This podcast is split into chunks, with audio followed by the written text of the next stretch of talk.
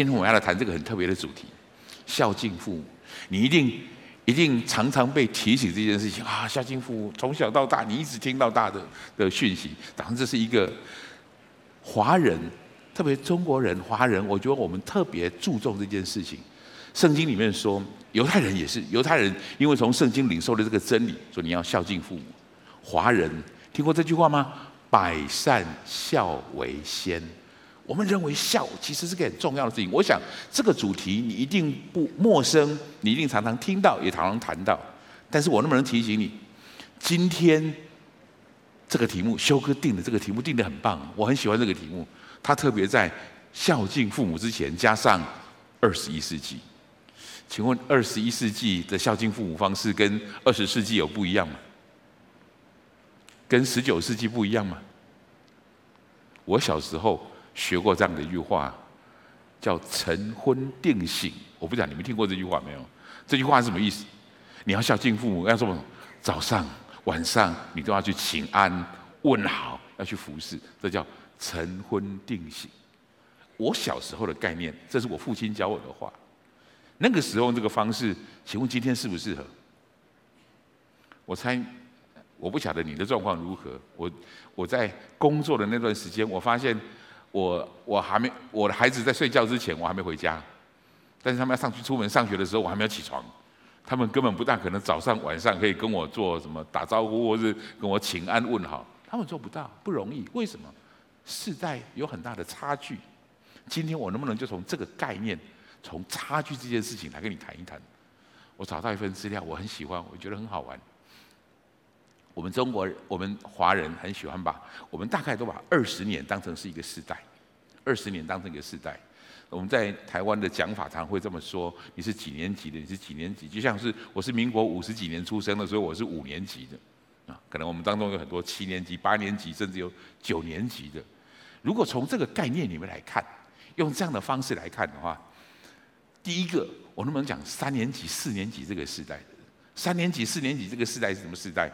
他是成长在大二次大战世界之后，全世界最贫穷的时候，所以他们全心很相信一件事情，就是一切都会变好，只要努力就能够出头天。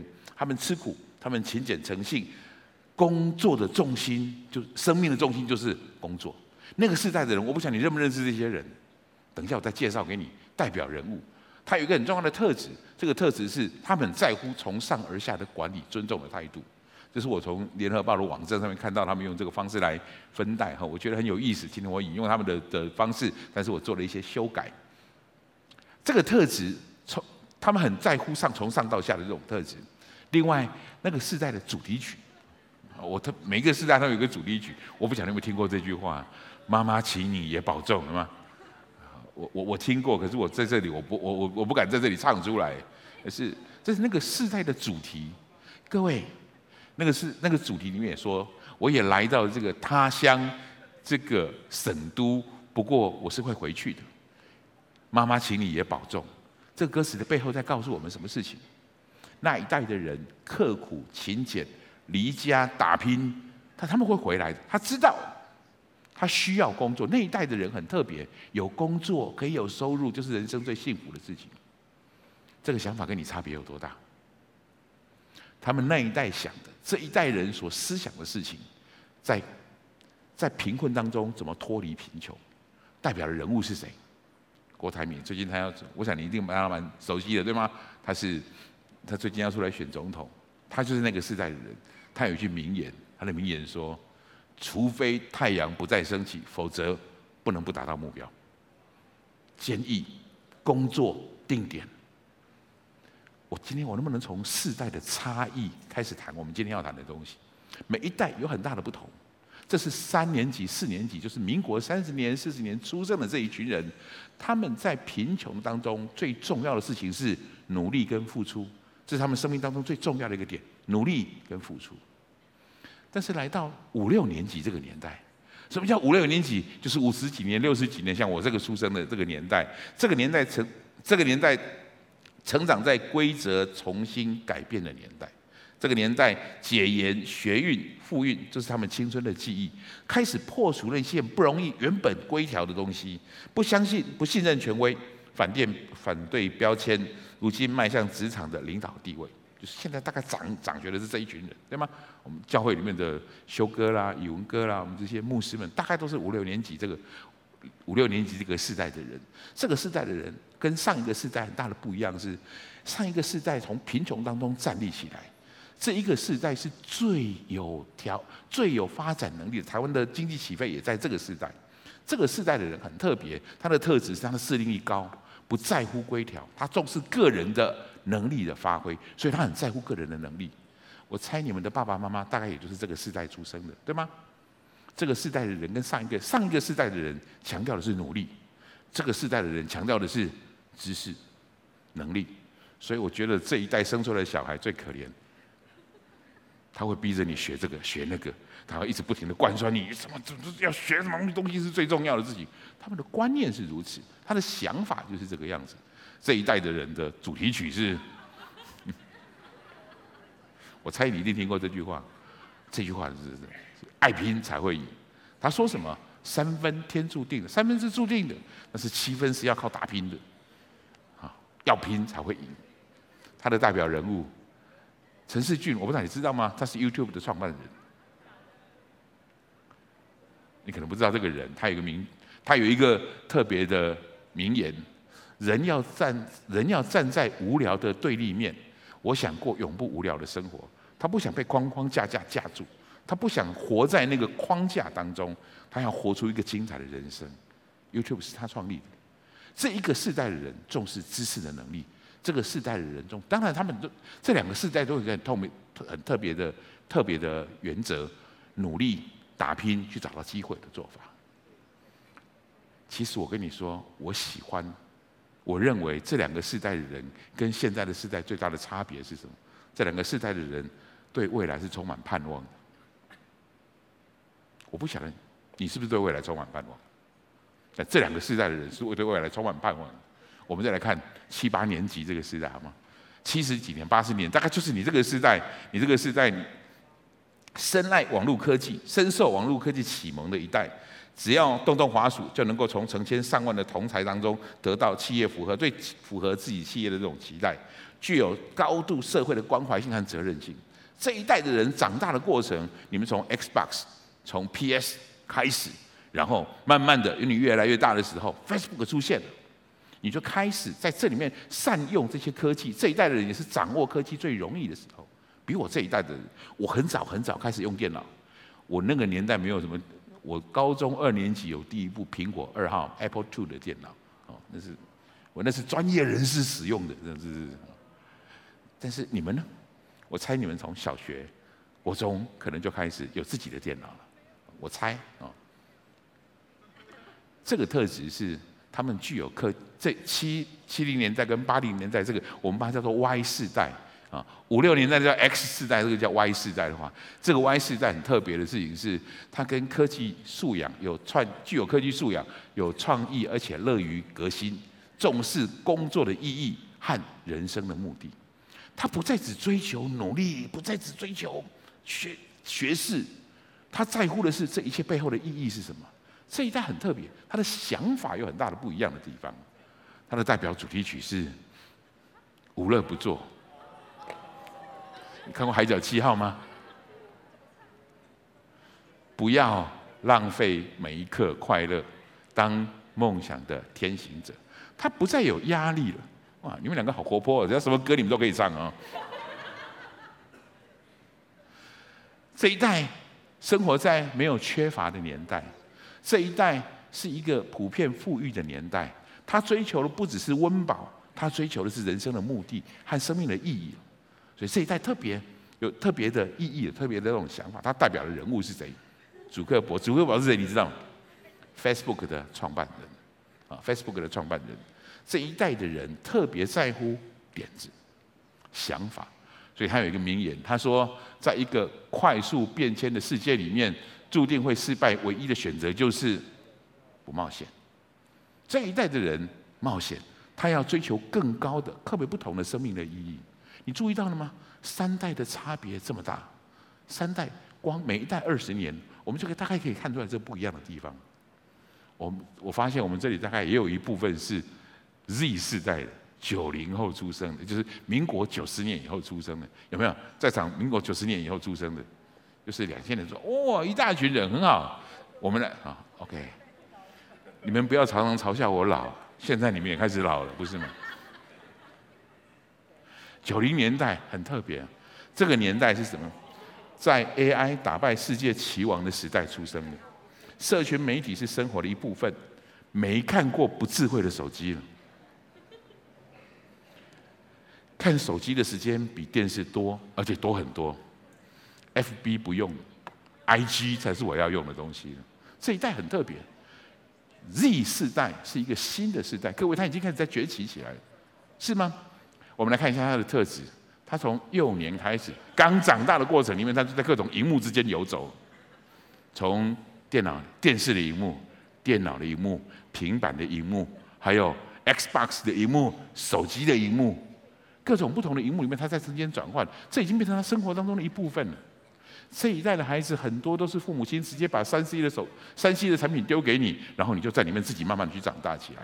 所以，这是人类注意好，这是人类第一个。同时生活在真实与虚拟虚拟世界的原生世代，这个世代虚拟的世界跟真实的世界界限没有那么清楚，这是我这一代很难想象的，这是你这一代慢慢去体会的，但是这是这一代很自然的，它在这当中已经很融合在一起，很特别的一件事情。主题曲是什么？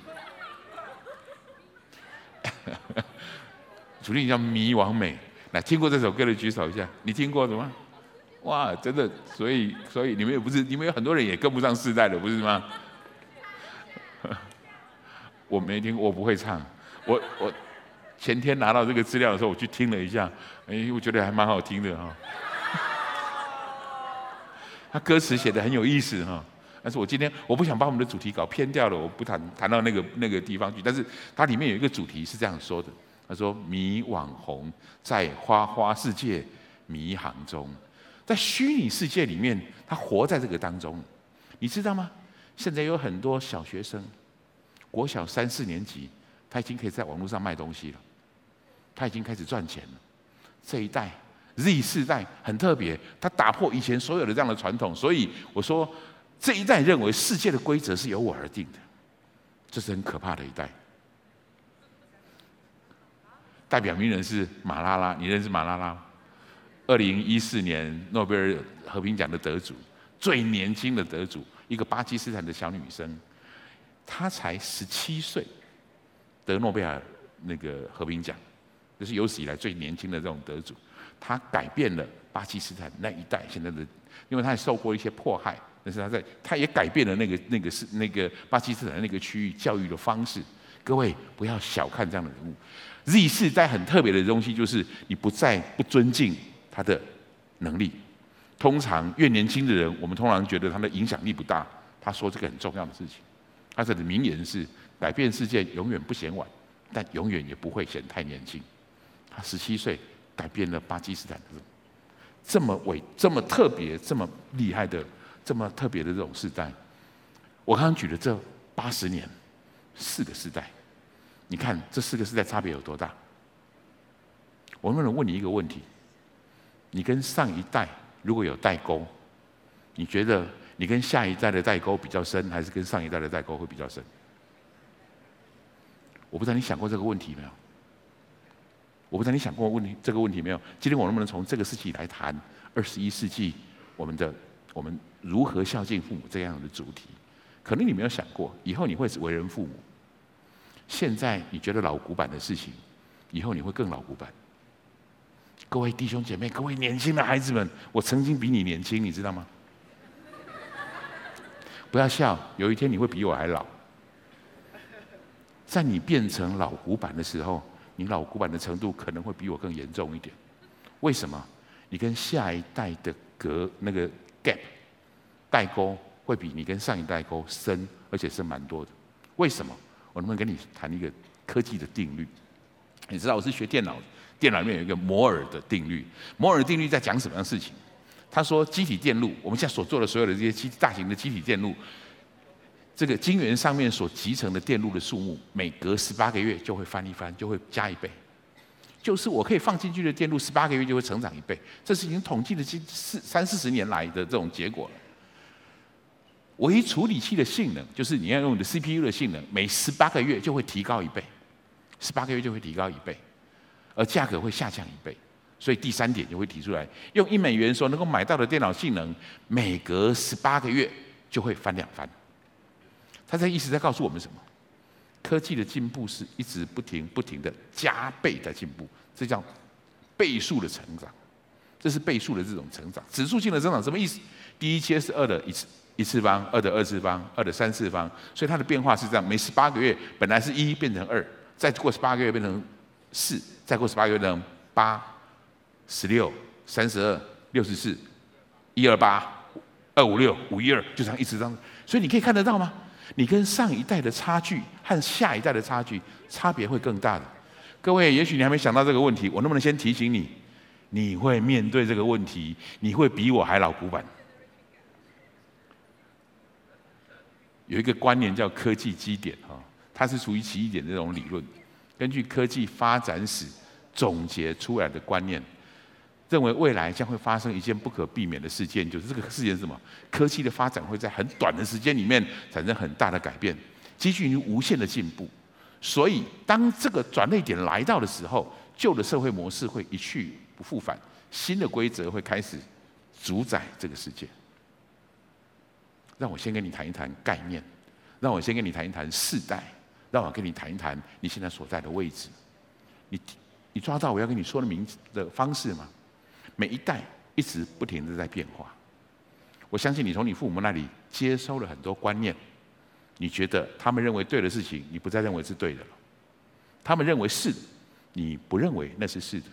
价值很多东西都在改变，世代在改变，社会在改变，科技在改变，你所使用的东西方法都在改变，那么多种种东西都在改变，有哪一些东西？今天我想提醒问你的事情是这个。那么多东西正在改变，你留下、你继承了很多事情，那么你决定要把哪一些不变的东西继续传递下去？让我再讲清楚一点，你传承了很多事情，但你要把这个事情怎么样再传承到你的下一代去？我能不能提醒你，你们要做的比我要做的更困难？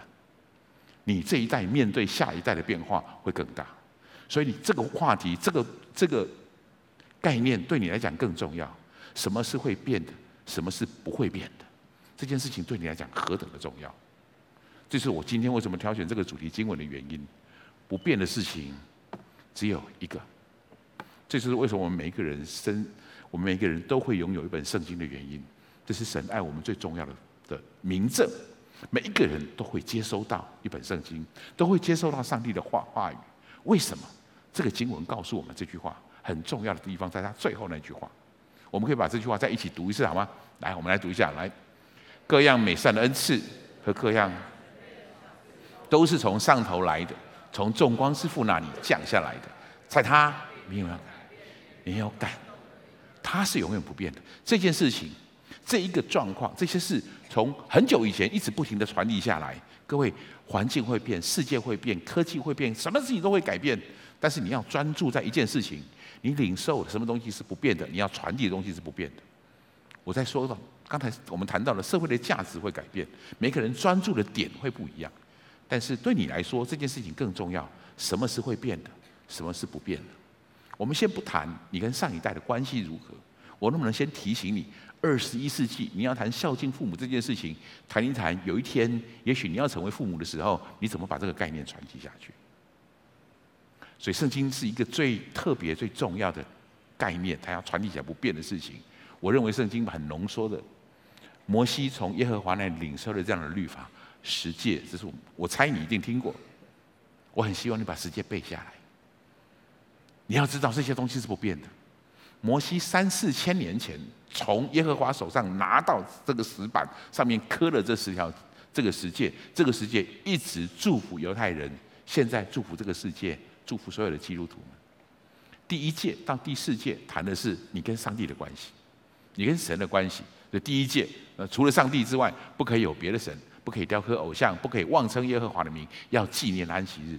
一到四诫是谈的是人跟神之间的关系，从第五届开始到第十届谈的是人跟人之间的关系，人跟人之间的关系。我今天能不能特别请你看到第五届？在谈到人与人之间的诫命的时候，上帝把这件事情放在第一个，叫要当孝敬父母。各位，这不是一个老掉牙、老古板的问题，这是一个不变极重要的真理，我们要继续传递下去。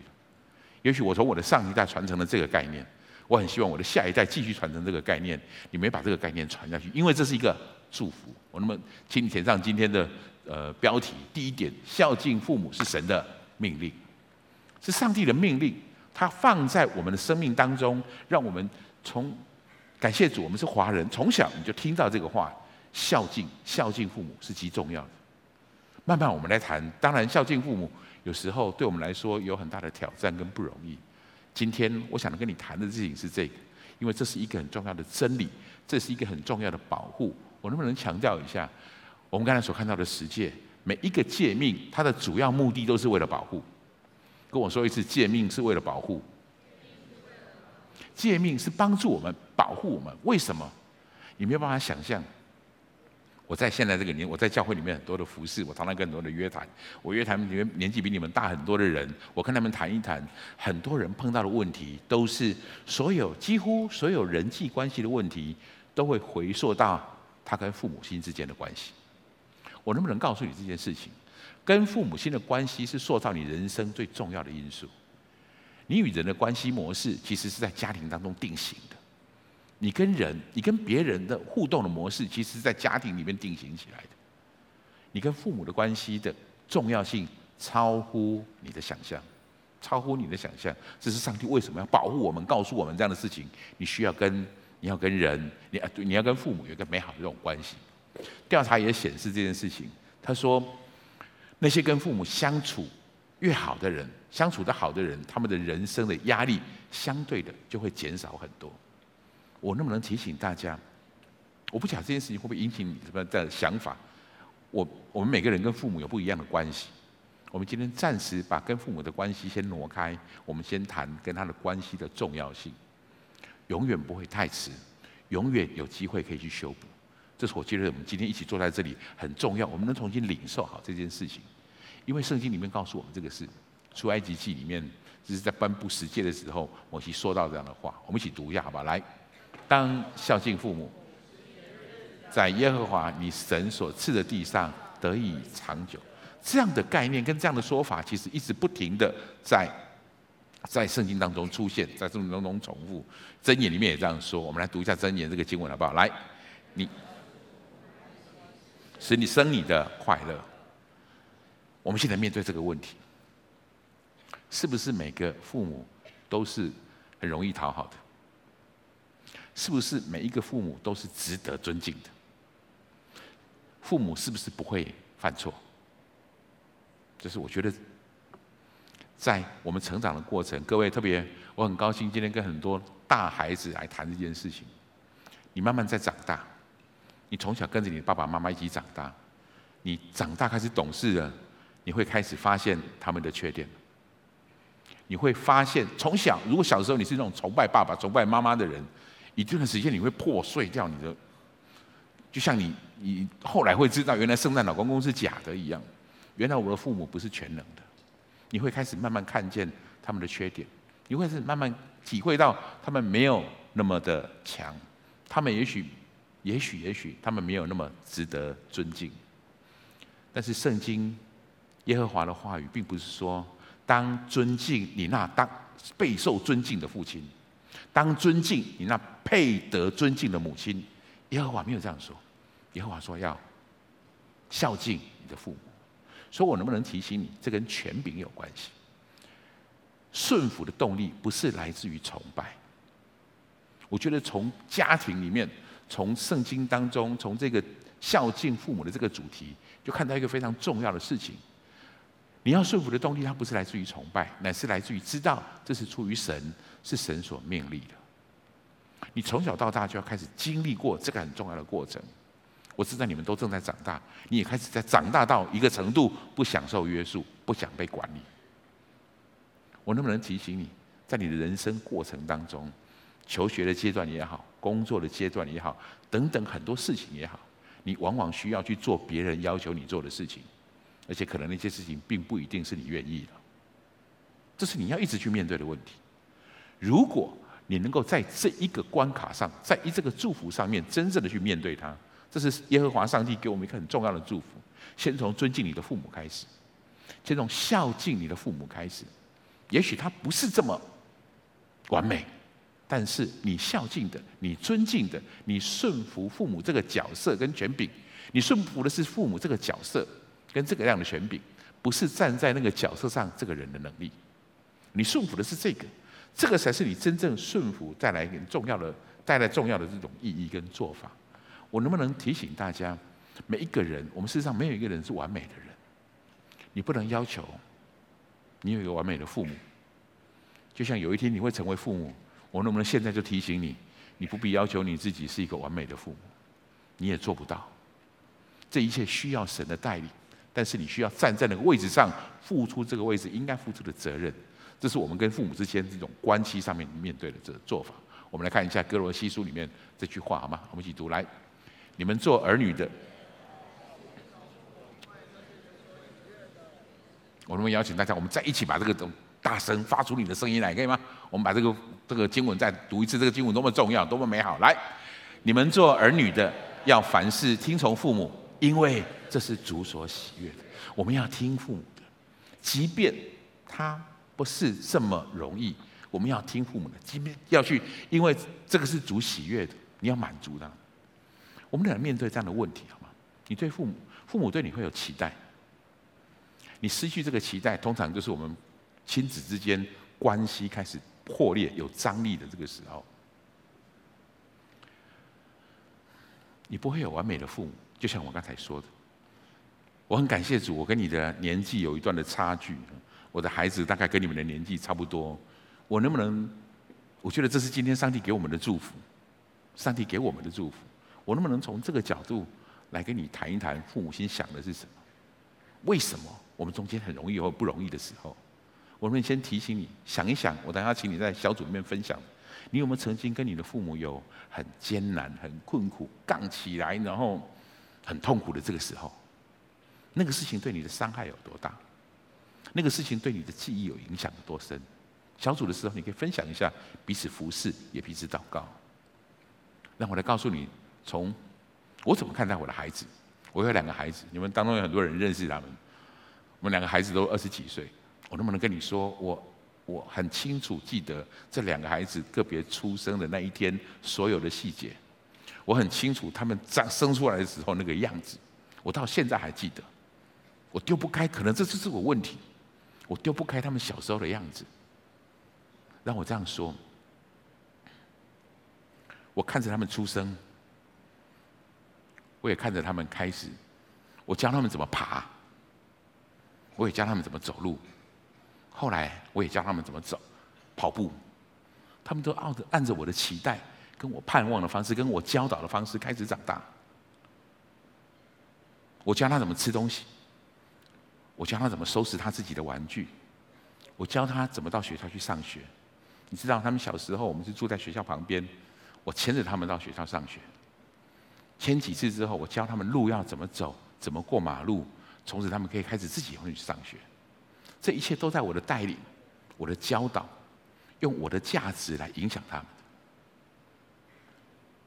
我告诉他们，在学校里面要尊敬老师。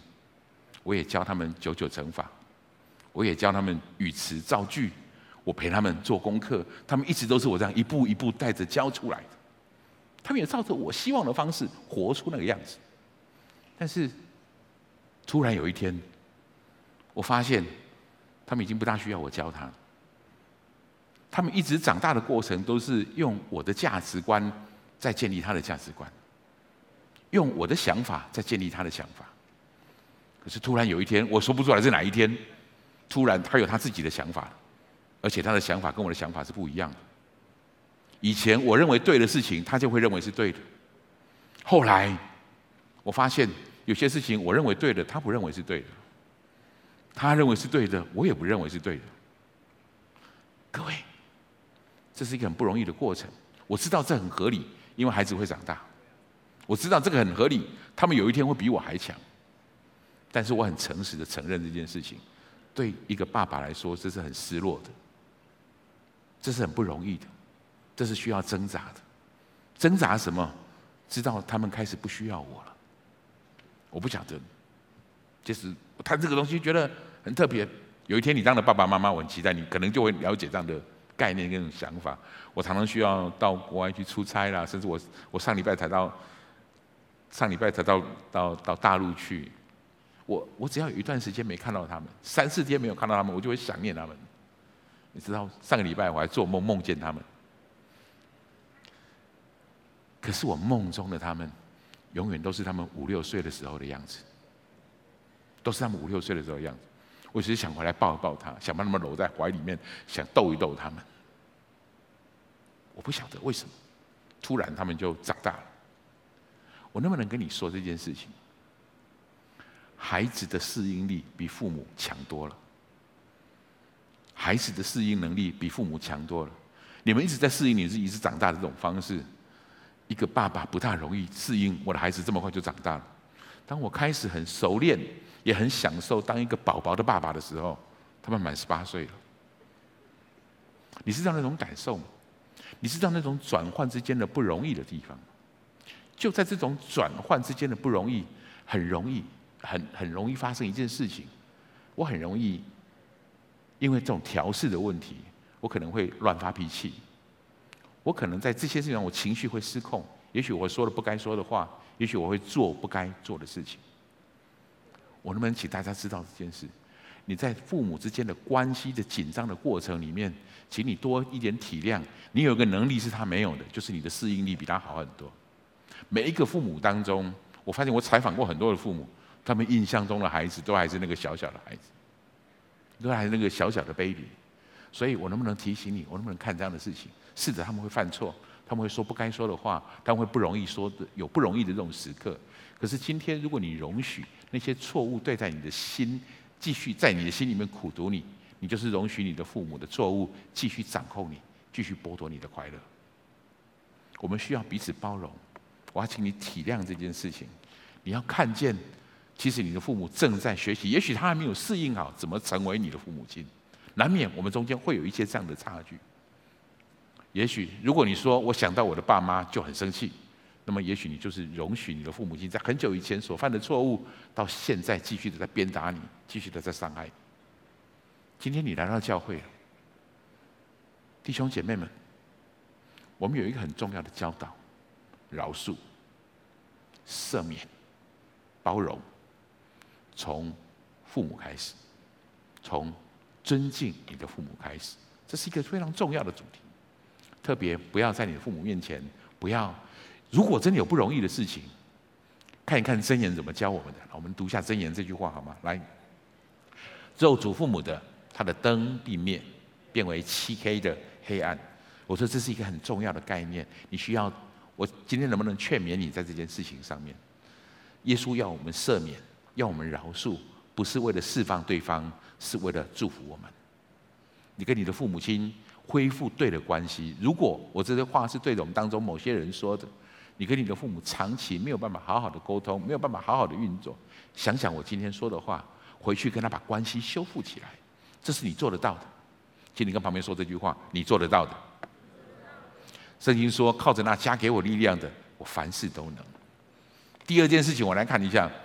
我请你填上去这个方式，我们要用正确的态度来面对父母。用正确的态度来面对父母。如果你问我这件事情，孝敬父母最难的地方是什么？态度，态度，脸色，这是最难的。各位，我不知道这是不是你的问题。我能不能提醒你，这不是只有是你的问题，这是大家的问题。这也不是只有这个世代的问题，这是很久很久以前就有这样的问题。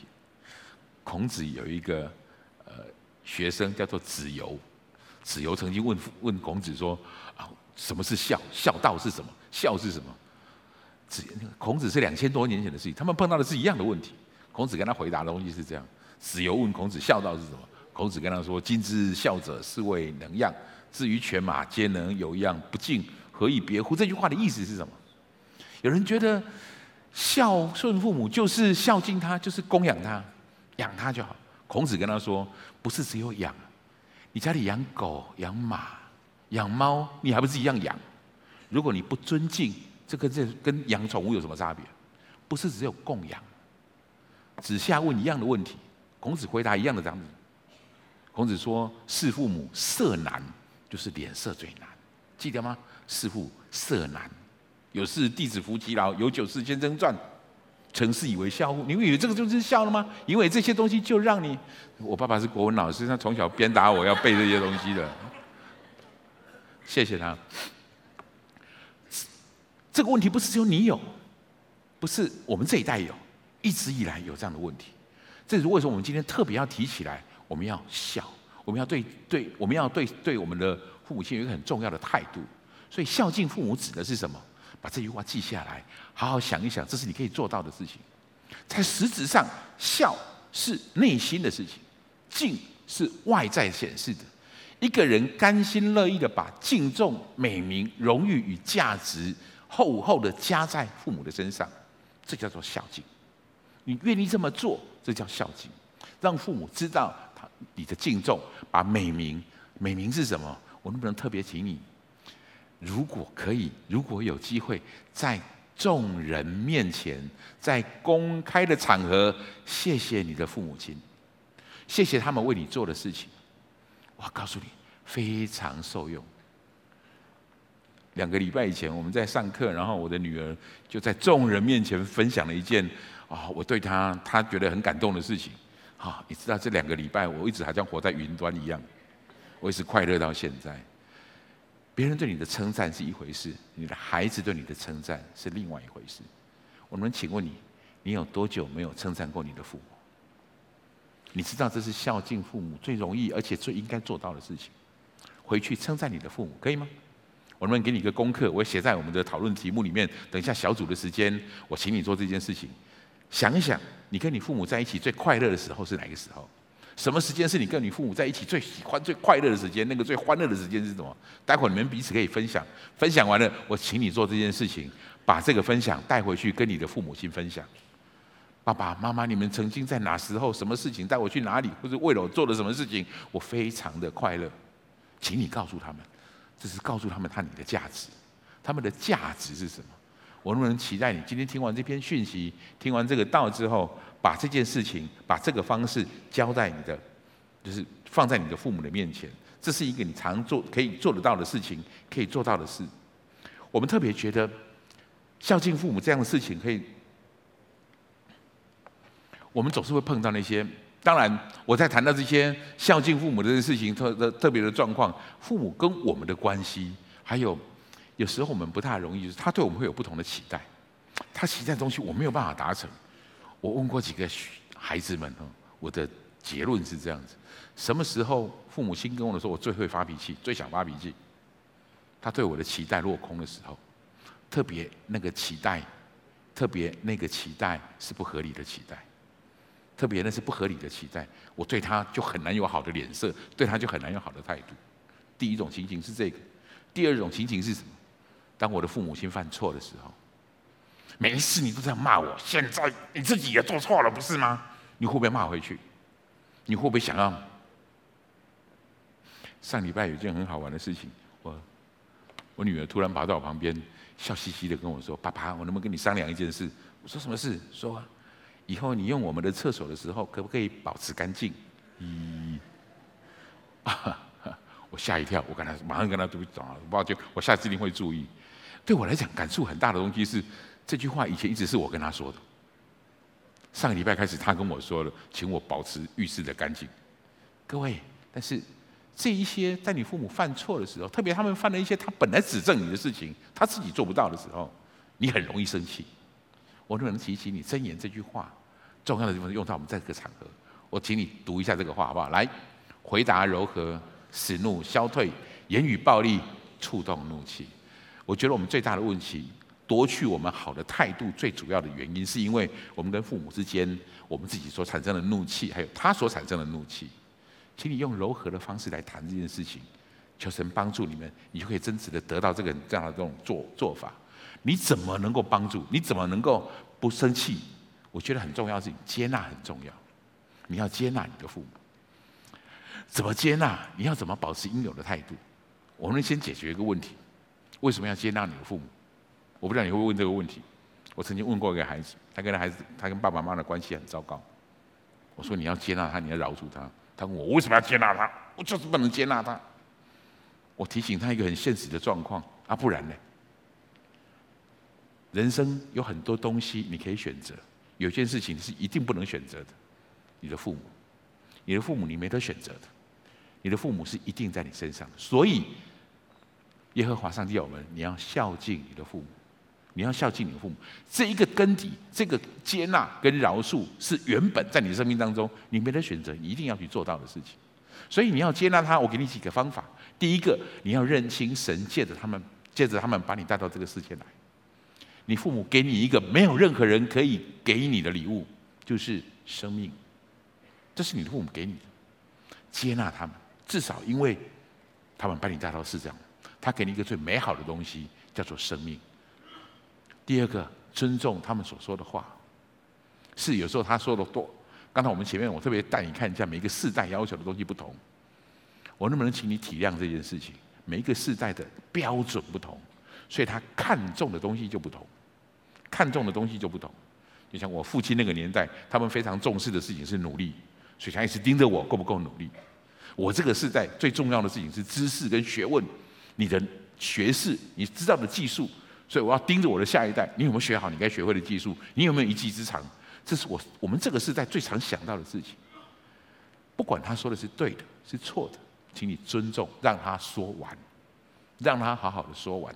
我能不能附带提醒你一下？你需要更多跟你的父母沟通，他会有很多事情想要告诉你，试着告诉他们你已经长大了。各位，你已经长大这件事情，不是用嘴巴告诉他我已经长大了，我已经长大，不要再念了。你已经长大，用你所做的事情证明让他看到你已经长大了。第三个，包纳、接纳也包含着饶恕。你需要做这样的事情，你需要饶恕他吗？是，所有的人最需要被饶恕的是你的父母亲，最需要被你饶恕的是你的父母亲，因为他跟你的关系非常的重要。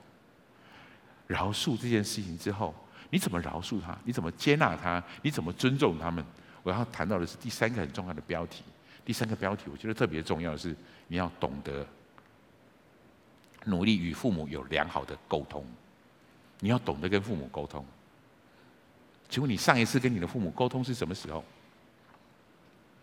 跟旁边说这句话，现在就要开始沟通。来，大声一点，正式的跟旁边说，现在就要开始沟通。我们劝你不要在没有钱的时候才开始沟通。不要在你缺钱的时候才开始沟通，不要在你有需要的时候才开始沟通。我今天看到一个 LINE 上面的笑话，呃，女儿 LINE 她爸爸说：“爸爸，你吃饱了吗？你还好吗？”他爸爸就回给他：“钱已经汇了。”不要这样，回到这个沟通是一个很重要的事情。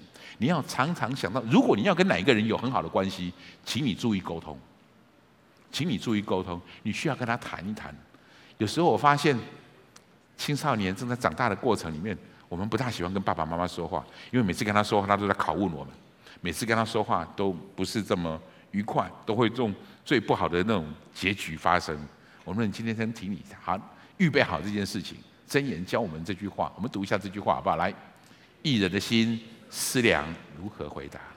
能不能想一想，你跟你的父母亲在一起，你可以谈什么话题？什么话题是你们谈起来可以很愉快的？通常依据我的经验，谈过去旅游的、过去美好的、过去好的事情，这些是很愉快的。更愉快的事情是谈你未来。我来先这样带你看这件事情。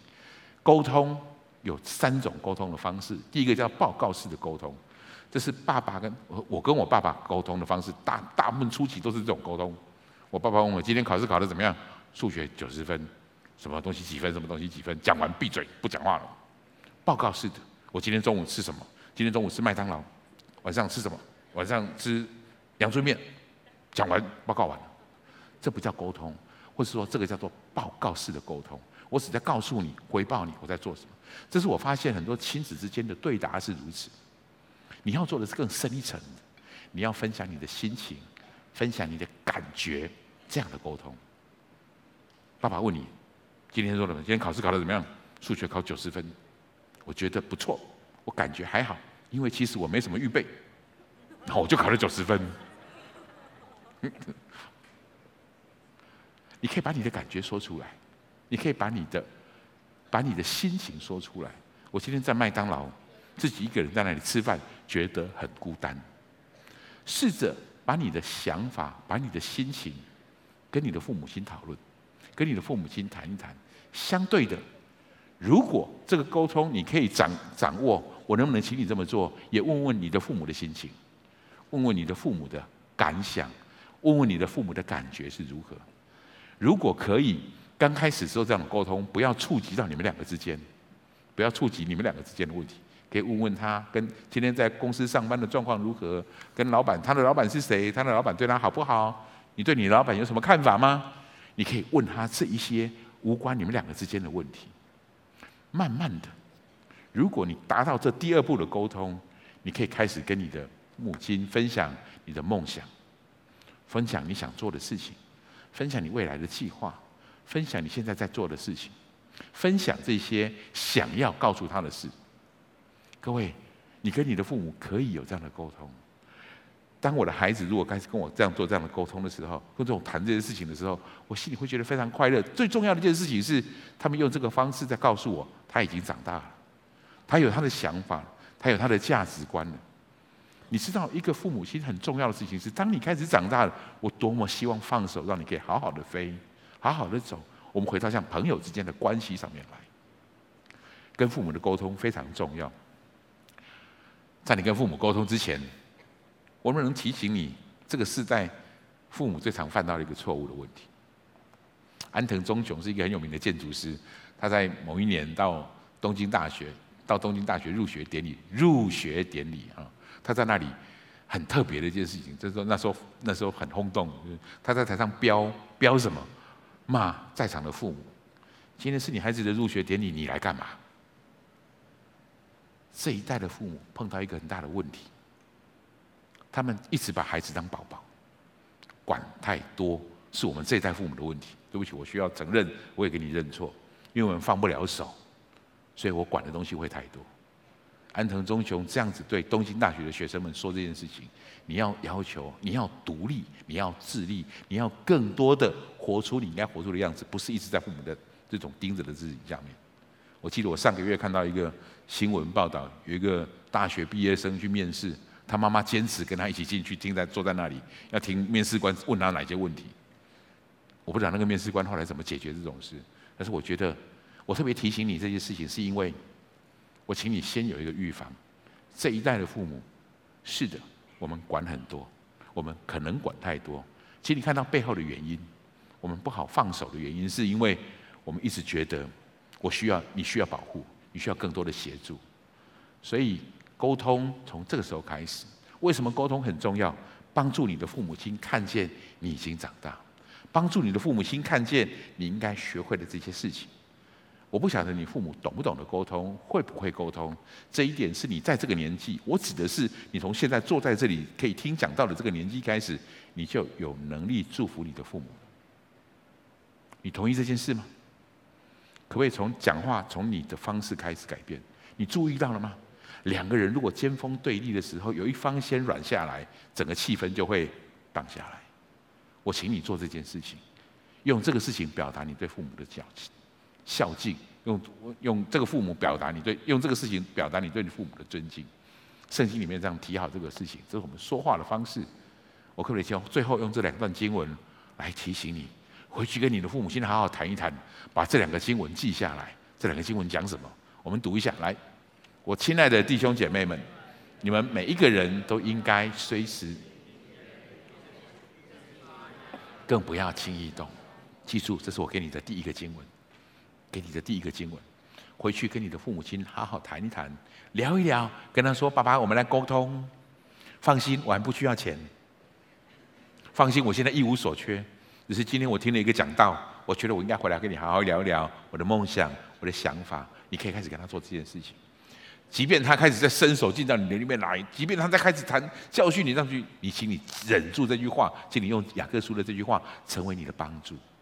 上帝的话语都是我们的祝福。弟兄姐妹们，另外一个话，你不只要忍受听这样的话，我能不能请你也把这个话放出来，试着说对的话？我们来读这个经文好不好？在以弗所书来，不要在言语上伤害别人，只要说帮助人。造就人的话，使听见的人得益处。我希望这两个经文能够真正的帮助你，回到回去之后，跟你的父母亲有一个很好的沟通。把这样的放在你里面，一方面从你自己的立场来看，你跟你父母亲的关系其实影响你很多。你现在有机会可以修复的时候，去修复它，因为关系通常。我们最后最终结的那个关系，才是我们一直传留下来的。你现在有机会跟你的父母保持一个好的关系，美好的事情。我要请大家用对的态度去面对你的父母。当你用对的态度去面对你的父母的时候，上帝说你们要孝敬父母，那个祝福就会真正进到我们里面来。我很高兴今天可以有机会跟你们谈一谈。也许我用一个爸爸的身份，也许我用一个长辈的身份，告诉你。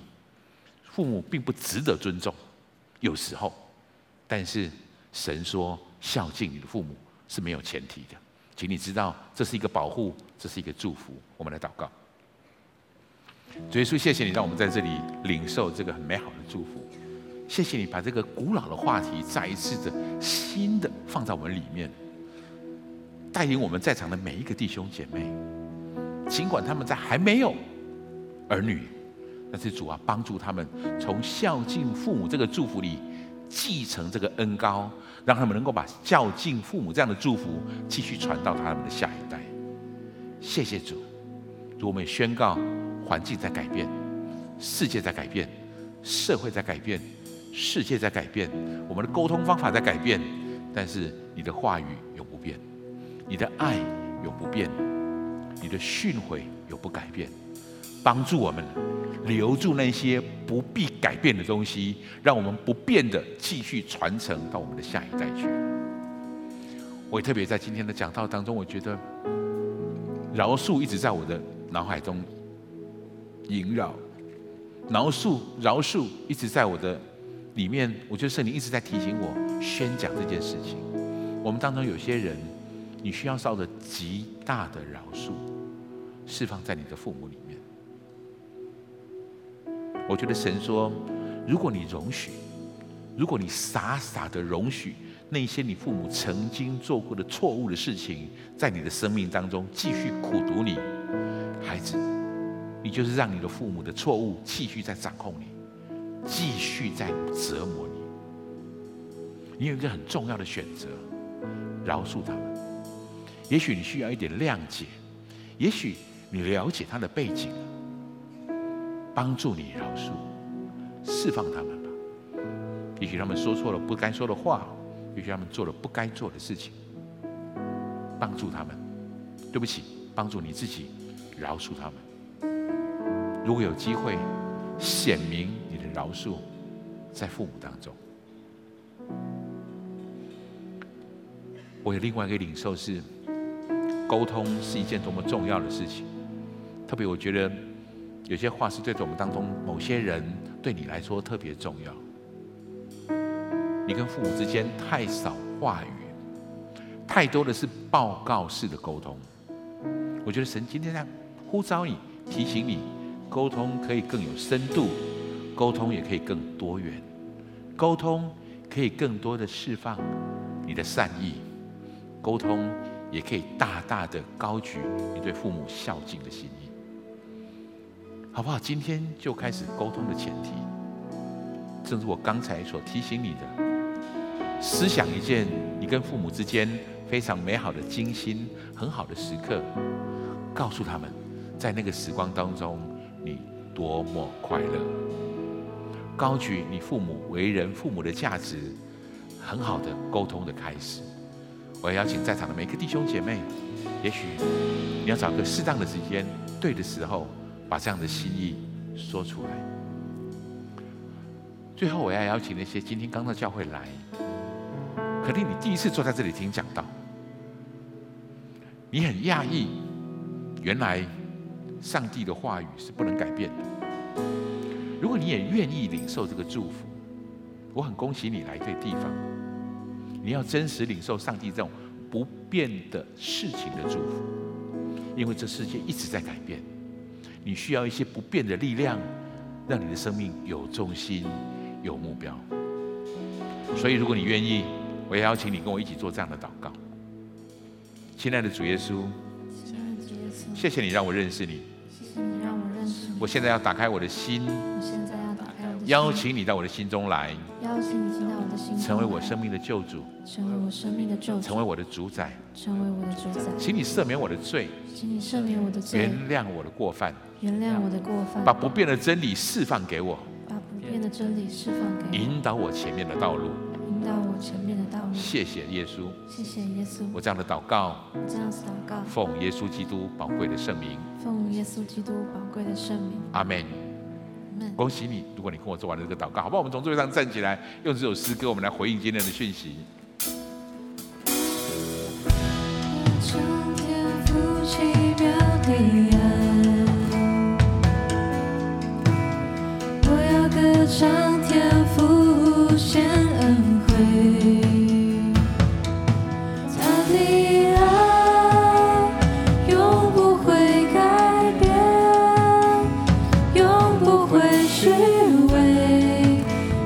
竟是第一次啊。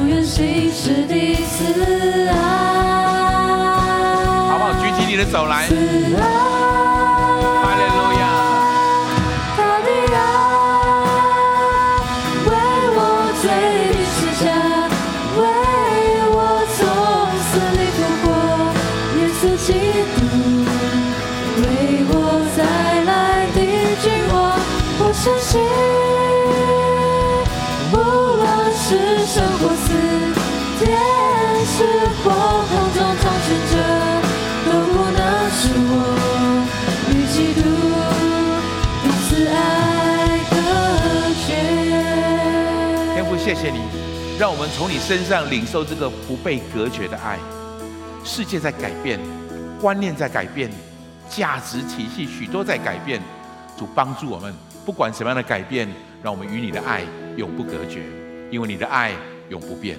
谢谢主，愿主耶稣基督的恩惠、天父上帝的慈爱和圣灵的感动，常与我们众人同在，愿我们每一个人都活在孝敬父母的祝福中。奉耶稣基督的名，阿门！一起拍掌归荣耀给神，哈利路亚。